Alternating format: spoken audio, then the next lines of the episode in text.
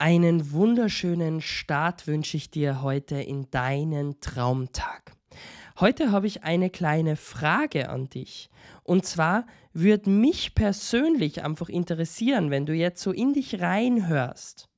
Was würdest du denn gerne machen, was du andauernd vor dir herschiebst? Wir haben uns jetzt gerade ein Ticket für König der Löwen gebucht in Hamburg weil wir schon seit Jahren davon reden, uns dieses Musical in Hamburg im großen ähm, Orchestersaal eben dann auch anzuschauen. Und jedes Jahr kam irgendwas Neues dazwischen. Da hatte ich keine Zeit, da was war was Neues. Du hast irgendwas Neues ausprobiert, du hast einen Job gehabt, du hast Familienfeiern gehabt, was auch immer. Es war einfach schlicht und ergreifend am Ende keine Zeit da.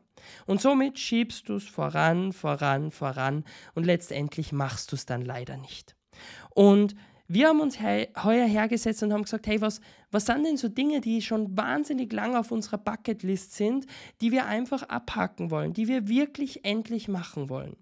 Und deshalb empfehle ich dir einerseits, dich einmal hinzusetzen und dir diese berühmte uralte Bucketlist zu schreiben.